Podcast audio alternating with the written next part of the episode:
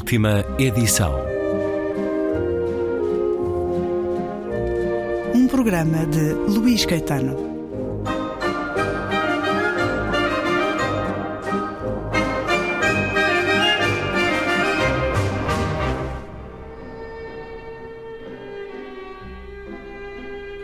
Conclusão da conversa com Maria Filomena Mónica. A partir de Os Livros da Minha Vida, a sua mais recente publicação e também do anterior, Duas Mulheres. Nesta biblioteca com uma ordem singular, com o acaso muitas vezes a convidá-la a redescobrir livros, os seus livros mais importantes, as primeiras leituras na infância e na juventude ainda estão nessas estantes. Fala-nos aqui, por exemplo, de Santa Teresa de Lisieux, Mark Twain e de Stevenson e de Dickens. Esses livros estão aí ou não? Santa Teresa de Lisieux não desapareceu, ficou em casa da minha mãe e o meu irmão deve ter encarregado. De... Era uma biografia também? Era. Portanto, é um era... momento importante e passa por ser biografia. Não, acho não, não era autobiografia, não, não me lembro. Era autobiografia, era capaz de ser. Ah, era, era, era autobiografia. Isso é uma talvez a primeira grande experiência de leitura. É, e, e era em francês, a minha mãe é que lia e traduzia. O Mark Twain, perdi o livro, acabei por comprar num alfarrabista um livro de, de, em português, acho que era da Portugália, mas também não sei dele. Mas qual, o Tom ou a? O, o, o, o Tom Sawyer. Porque para si há aqui uma reflexão distinta. Os livros são distintos, obviamente. O Tom Sawyer é uma coisa. Isto é como a Ilíada e a Odisseia. É o Huck e o Tom. É. São assim. O, o Tom Sawyer é muito fácil de gostar para, uma, por uma criança. O, o, já o Huckleberry Finn é um livro que tem que ser lido já com uma certa. É mais negro. E é, é, muito mais negro. E, portanto, esse até tem na, na Penguin Classics. Ou, não, tem, há uma coisa, há uma, há uma, uma coleção que, que é The Library of America hum. que tem uns livros baratíssimos. E um dia dei uma entrevista, já há muitos anos, em que disse que um dos meus livros preferidos era o, o Tom Sawyer e o Huckleberry Finn. E a Almedina, não me pergunto porquê, muito simpaticamente mandou-me entregar cá em casa um livro do, do Mark Twain, a, a, a, Library of America tem para aí seis livros que condensa toda a obra completa, uh, em que está ou Huckleberry Finn ou Tom Sawyer. Portanto, não são os livros que eu li mesmo. Os livros que eu li mesmo, que têm, por exemplo, coisas sublinhadas, devem começar para aí aos 16, 17 anos, quando eu li o Stendhal. Tuxa e Vermelho e o Negro. Sim. São livros que a marcaram. É muito em francês, nessa altura, e tenho pena que o francês tenha desaparecido. Mas, Mas volta a esses livros, por exemplo, livros notoriamente para mais jovens, como O Jardim Secreto ou O Coração, do Edmond Amici não. Já experimentou regressar? Regressou a eles quando os seus filhos eram pequenos, por exemplo? Não. Nunca leu o coração aos seus filhos? Não, é estranho, não é? É uma boa leitura, digo eu. Até muito recentemente, até eles serem adolescentes, todos os sábados ia chiado e, e, dizia: vocês podem escolher um livro, que eu dou um livro a cada um, e não sou eu que escolho, é vocês, são vocês. Era para os cinco, ou coisa assim, não sei. Não, não tentei que me lembre dar-lhes os livros que eu tinha gostado. É, por acaso é esquisito, quer dizer que eu sou egocêntrica, mas não sou tanto quanto isso. É capaz de dizer, como Marcel Proust, que alguns dos momentos mais felizes da sua vida foram aqueles na infância ou na adolescência, passados em horas seguidas a ler? Na adolescência, sim. Foram os momentos mais felizes da minha vida. E até na idade adulta, acho que os momentos mais felizes da minha vida foram mesmo passados a ler. Até um dos últimos livros que eu li, que era um, um quarteto, eu li, uh, que eu citei no, nos livros da minha vida. Uh, quarteto Alexandrino? Não, The Rush, uh, houve depois uma série da televisão chamada The Rush, The Rush Quartet. Ah, sim, A Joia da Croa. A Joia da Croa, sim. Foi, foi o último livro que, que me fez chorar. E, e, foi há 30 anos, por dizer. É porque eu, eu era muito chorona, eu lia, lia, lia, chorava, chorava, chorava. Ah, Só gostava de drama. A arte comove. E não, mas tinha sempre uns grandes dramas. Hoje, enfim, está limitada naturalmente. Por exemplo, este livro que recebeu agora e começou a ler, do Orlando Fidges, vai à livraria online, manda, Sim, mas manda vir e... Este livro. Ou seja, a sua forma de ir à livraria é ir à à Amazon. Mas é porque aquelas revistas que você viu ali e disse Sim. que eu leio as recenções críticas Também é verdade. os livros. Por acaso este tem uma história até em parte relacionada com Oxford. Uma espanhola que se tinha uh, doutorado para aí há 10 anos, é muito mais nova, tem 30 anos, chamada Maria Jesus González, escreveu a biografia do reitor do meu college. Ela não tinha andado em Oxford. E então, para fazer essa biografia do, do Raymond Carr, falou com várias pessoas que tinham andado em St. Anthony, incluindo comigo. E veio cá, encontramos no Jardim da Estrela, e eu tive uma hora a falar com ela, e ela ficou-me grata até hoje. Porque Oxford tem uma faceta muito desagradável. É que é muito snob. E como ela não tinha estudado em Oxford, e, e, e, só conhecia o Raymond Carr porque ele tinha estado no, no doutoramento dela em, na Universidade em Saragossa. Um, ela tinha ficado fascinada com o livro do Carro sobre Espanha, que é um grande livro, chama-se Spain, e ficou-me imensamente agradecida. Isto foi para aí há 10 anos. E, e este uh, senhor, a semana passada, uh, deram-lhe o doutoramento honoris causa e ela fez o a oração de louvor de, dele e mandou-me um mail e disse: Vou-te mandar um presente. E ela passa a vida a mandar-me presentes. Eu disse: Não, Jesus. Eh, eh, eh, e ela diz: Lê o livro dele. Ela fala muito neste livro, que eu não tinha lido, e portanto, eu pura e simplesmente mandei a vida da Amazônia há três dias e chegou ontem. Foi, faz, de certa maneira, indiretamente tem a ver com Oxford, porque tem a ver com ela ter feito a biografia do Raymond Carr, de, de eu ter sido muito simpática com ela, porque os outros de, de, de Oxford não, não, não quiseram falar com ela porque sabiam lá quem ela era. Porque só se, depois cria-se uma rede snob em que eles se dão muito uns com os outros. Eu, eu não me dou com ninguém, a não ser com o Gabriel Gorodevsky. Uh, acho que não me dou com mais ninguém. Uh, e esta uh, ficou minha amiga. E, e, disse: Olha, lê que vais gostar. Assim, muitas leituras se fazem pela recomendação e, como diz também, bem claro, pelas revistas. Apesar do jornalismo cultural no nosso país uh, ter cada vez menos espaço, a última revista do Expresso não tinha uma página sobre cinema, por exemplo, ao dia em que conversamos, mas há revistas internacionais que nos dão isso e de que maneira? O jornalismo cultural está num estado inacreditável, nunca vi tão baixo. E sempre teve Maria Filomena Mónica um olhar muito crítico sobre o jornalismo que se faz no nosso país. Os livros fazem-nos, formam-nos naturalmente. Confessa-nos aqui, ou diz-nos aqui, neste Os Livros da Minha Vida, que ideologicamente foi à procura nos livros de uma confirmação daquilo que era. Foi, por exemplo, ler George Orwell para saber se era de esquerda. Foi mesmo assim? Precisava dessa. Eu li o, quase todos os livros do Orwell eu comprei na, na, naquela cidade alfarrabista em Hay-on-Wye. E comecei a ler e, e, comecei a sentir que tinha uh, uma grande empatia com a maneira como ele uh, escrevia e sentia. E, e, até era assim, eu digo a alguns, que se devia fazer sociologia, quando ele conta o que via quando vinha do comboio, deixar lá uma vila mineira. O caminho para o Wigan Pier. ele sabe tudo. ai, ai, eu já sei porque é que você tem a reputação que tem. Boa. E, portanto, e, encontrou isso. Ele dava-se muito mal com certa esquerda, ele eh, faz troça do, dos esquerdistas que, que, usavam sandálias e não sei o quê. Há uma certa esquerda chique. E ele uh, pertencia uma, embora tivesse andado num, num colégio muito snob, ele fazia parte de, de, uma classe, baixa classe média do Império. Tinha dificuldade em, em inserir-se Uh, socialmente, o que em parte também aplica a mim, porque eu, eu dei-me sempre com as classes muito altas, embora eu não tenha nenhum antepassado que seja duque na Marquês. E de repente, a maneira como ele descreve as pessoas e o que vê é tão humana que eu, e, e, e, e o, o, que, o que o choca uh, a desigualdade social, que eu percebi, eu sou de esquerda, pela mesma razão que o Orwell é de esquerda. Também há muita gente que não considera o Orwell de esquerda, não é? E, mas é, é, é, basicamente uma espécie de uh, referência para mim quando eu penso, porque é que eu hei de ser de esquerda se todos, toda a minha família é de direita, por exemplo? Mas eu estou a falar com alguém, é quase um privilégio, porque não existirão muitas pessoas que tenham lido Marx, muito Marx, Mao Tse-tung, Che Guevara, Lenin, Rosa Luxemburgo.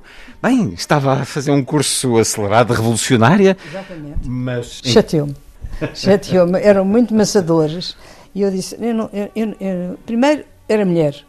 Na, depois, era na faculdade, cá em Portugal, eu era aluna voluntária porque trabalhava das 9 às 5 e, portanto, não tinha contacto com meus colegas. E, de resto, os rapazinhos, uh, se reparar na, na, no Jorge Sampaio e todos aqueles amigos, uh, eram bastante misóginos, porque primeiro eu era loira e era bonita e usava mini saia, não, não calhava nada eles irem propor fazer greves ou, ou entrar na política, provavelmente eu ficaria espantadíssima.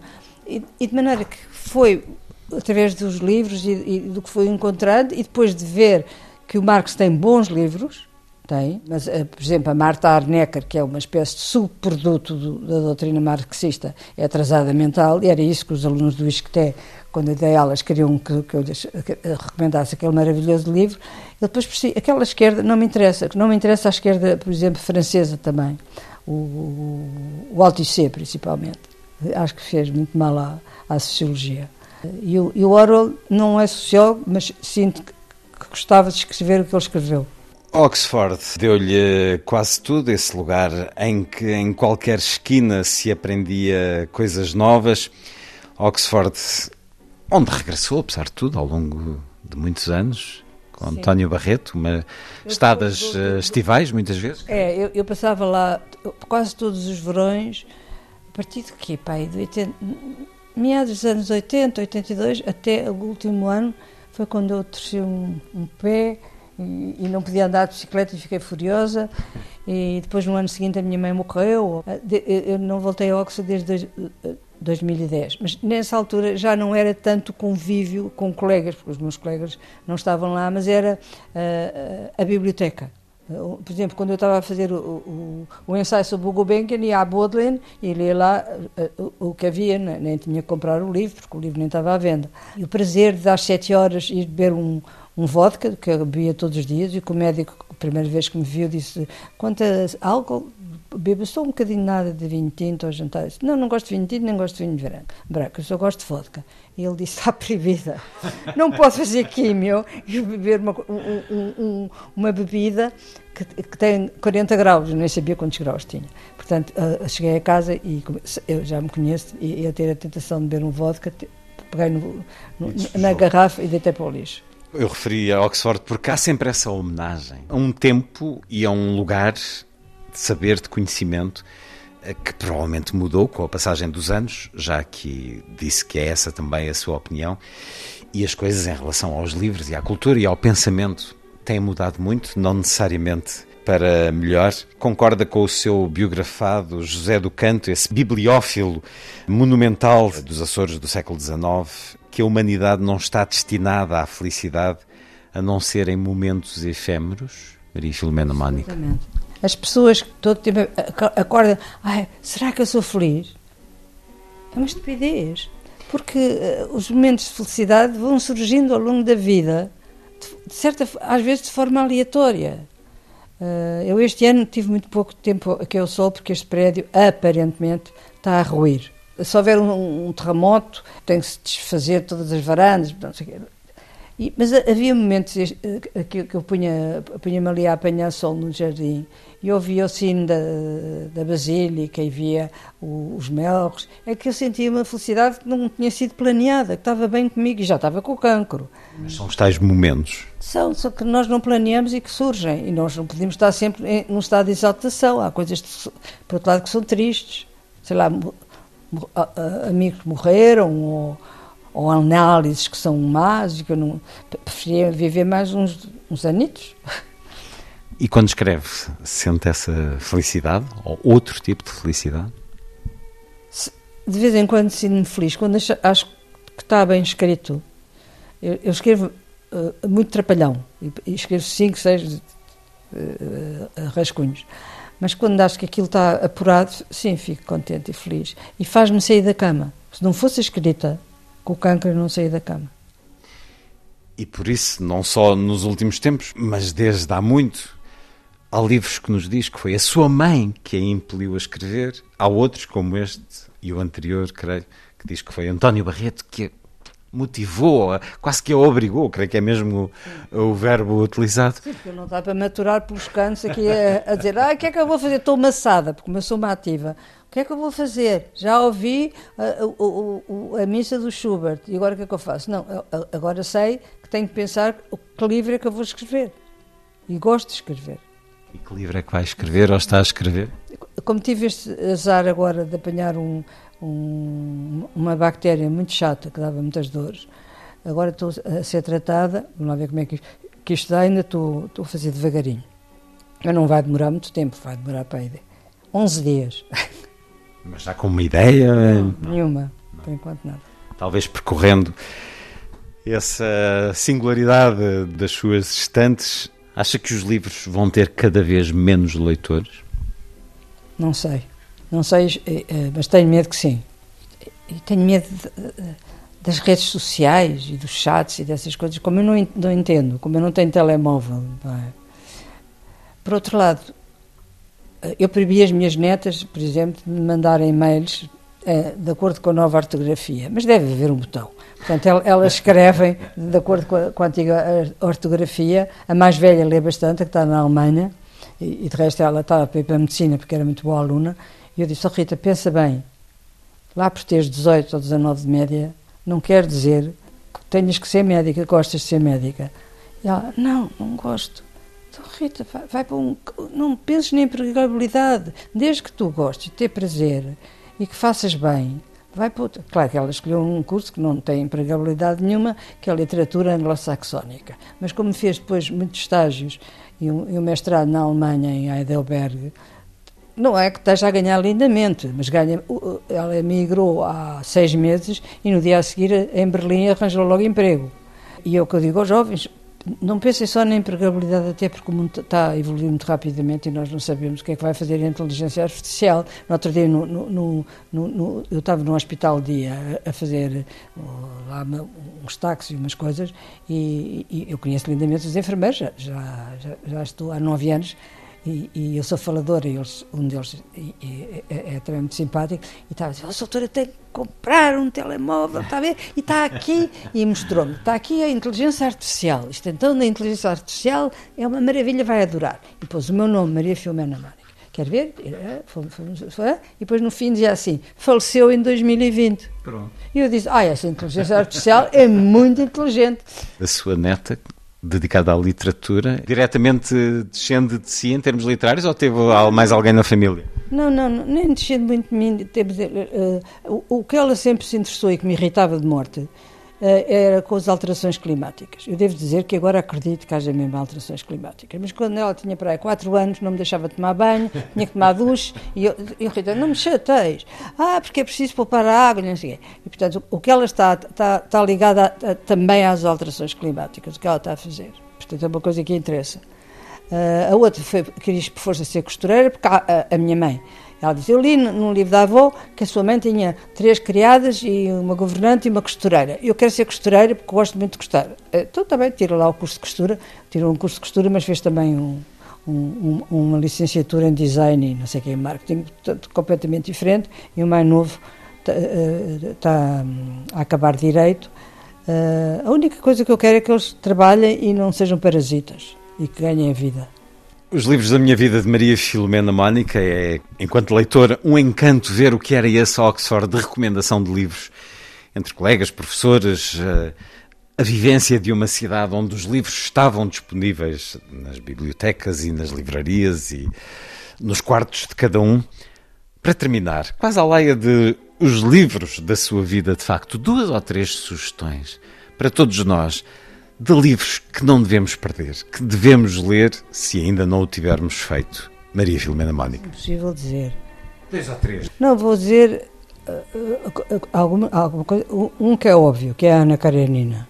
Embora eu goste mais do Turgenev do que do Tolstói, acho que a Ana Karenina é de facto uma obra-prima. Em Portugal, o Essa. Todo o Essa. E, e o Stendhal. Acho que cartucha, vermelho e negro, todo o standal. Eu, por, por pelo menos este. até reli mais recentemente a cartucha e tenho a sensação que gosto mais da cartucha do que do vermelho, eh, vermelho e negro, do Rogério Noir. Mas o facto de ter relido já é significativo que uma apeteceu mais reler a cartucha do que o outro. E acima de tudo, fala-nos dos clássicos. Os clássicos, de facto, são eternos. Li estes livros são eternos. São eternos. E o S, então, é, é eterníssimo. Foi estragado pelas aulas que, que lhes dão no 12 ano e obrigarem-nos a ler os maias. Ninguém lê, leem resumos. Com a esperança de que mais tarde o possam reencontrar, como ao Camões muitas vezes acontece. Maria Filomena Mónica, os livros da minha vida, hum, há não muito tempo também, esta extraordinária história de duas mulheres, a sua mãe e a sua avó, deveria chamar-se Três Mulheres, mas, mas por causa de uma série da RTP não a deixaram. Quem é, como é que sabe? Porque sei tudo. Claro que as Três Mulheres, as três mulheres uh, uh, incluem naturalmente. E todos os outros que eu trouxe, e não trouxe todos, este, essa de Queiroz, justamente com o prefácio de alguém que já aqui mencionou várias vezes, o reitor, uh, Raymond Carr. Deu-me imenso prazer. Foi das coisas que mais orgulho Fiquei tão orgulhosa de ele aceitar escrever o prefácio, porque ele é muito reputado, era, porque ele já morreu, muito reputado em Inglaterra. E de facto foi muito simpático, ele já estava doente e fez o prefácio à mesma. E agora vai escrever mais e fica combinado uma entrevista para quando a publicação do próximo livro. Está bem, fica combinado, sim, Maria Filomena Mónica, muito obrigado. Muito obrigado, meu.